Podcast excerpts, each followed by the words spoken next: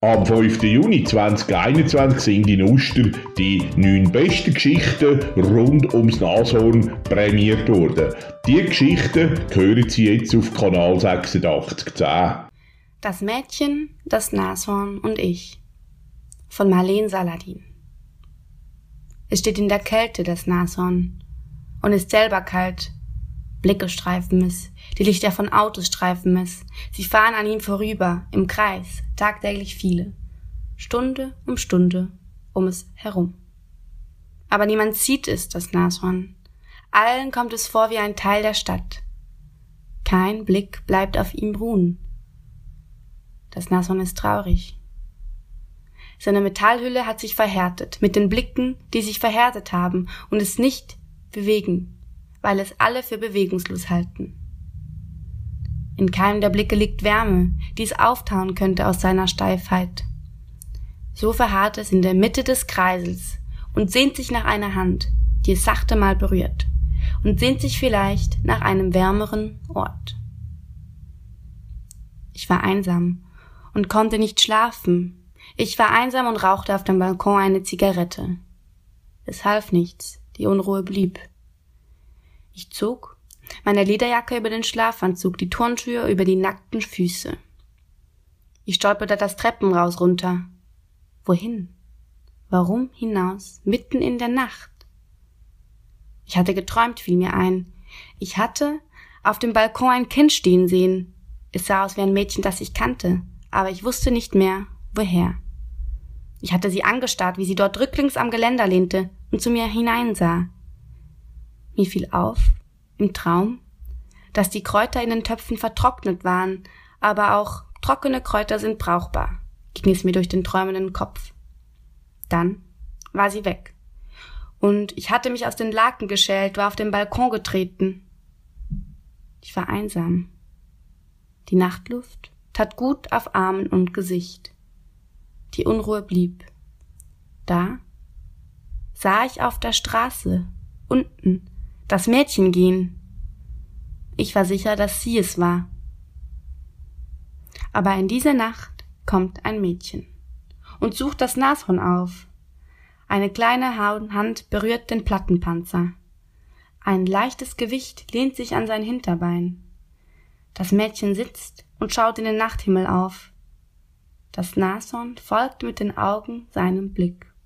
Und da fängt das Mädchen an zu erzählen, von den Sternen und vom Raum zwischen den Sternen, wie von Inseln im Meer, wie von Orten, die es alle gut kennt und schon öfters besucht hat. Das Nason lauscht staunend und fragt sich, wie es sich anfühlen würde dort zwischen den Sternen. Ich stand unten auf dem Gehsteig. Keine Autos, nichts, kein Mensch. Ich wunderte mich, was ich hier tat. Warum war ich nicht in meinem Bett? Aber zurück in mein Bett konnte ich nicht. Es lag dort ja nur die Einsamkeit neben mir und hielt mich, und in der Ecke beim Fenster stand meine Staffelei. Das Weiß der Leinwand hatte durchs Halbdunkel des Zimmers zu mir herübergestarrt. Diese Nacht und viele Nächte davor. Also ging ich, und meine Füße fanden die Richtung, in die das Mädchen gegangen war. Die Ampel blinkt über der Kreuzung. Stop and Go sind aufgehoben in einem großen Fließen der Leere. Da sehe ich sie neben dem Nashorn sitzen, in der Mitte des verlassenen Kreisels. Sie lehnt an seinem Hinterbein und die beiden sind ins, sind ins Gespräch vertieft, ganz leise. Dann schauen sie zum Himmel auf. Was sehen sie dort? Ich fühle etwas weich werden in mir. Ich fühle, dass meine Arme weich werden und schwer und die Lederjacke hängt von meinen Schultern. Ich hatte an diesem Nashorn immer vorbeigesehen, obwohl es, obwohl ich es tagtäglich umrundete mit meinem Fahrrad. Es war mir immer kalt vorgekommen und grob erschienen, ein Teil der Stadt. Und wie das mit Dingen so ist, die man jeden Tag sieht, sah ich es dann mit der Zeit gar nicht mehr. Gar nicht mehr. Jetzt waren seine Augen lebendig und sein Panzer schimmerte in den sanftesten Regenbogenfarben. Von da an kommt das Mädchen fast jede Nacht. Und immer bringt es etwas mit. Kleine Muschelsee oder Kiesel, einmal sogar eine Schachtel Pralinen, diejenigen, die das Nashorn besonders mag.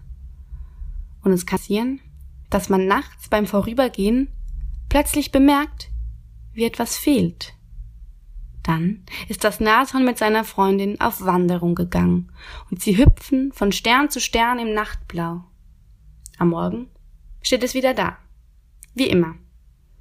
Nur die Augen. Sie sind wärmer geworden und glänzen.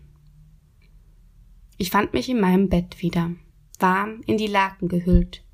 Die Kräuter auf dem Balkon will ich morgen hineinnehmen und schauen, was ich damit noch zu machen habe und ich schaute von meinem Bett aus zur Staffelei hinüber.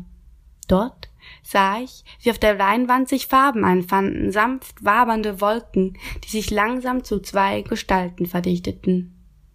Ein Nashorn vor dem Nachthimmel und daneben ein Mädchen in leuchtendem Kleid. Ich glaube, ich lächelte.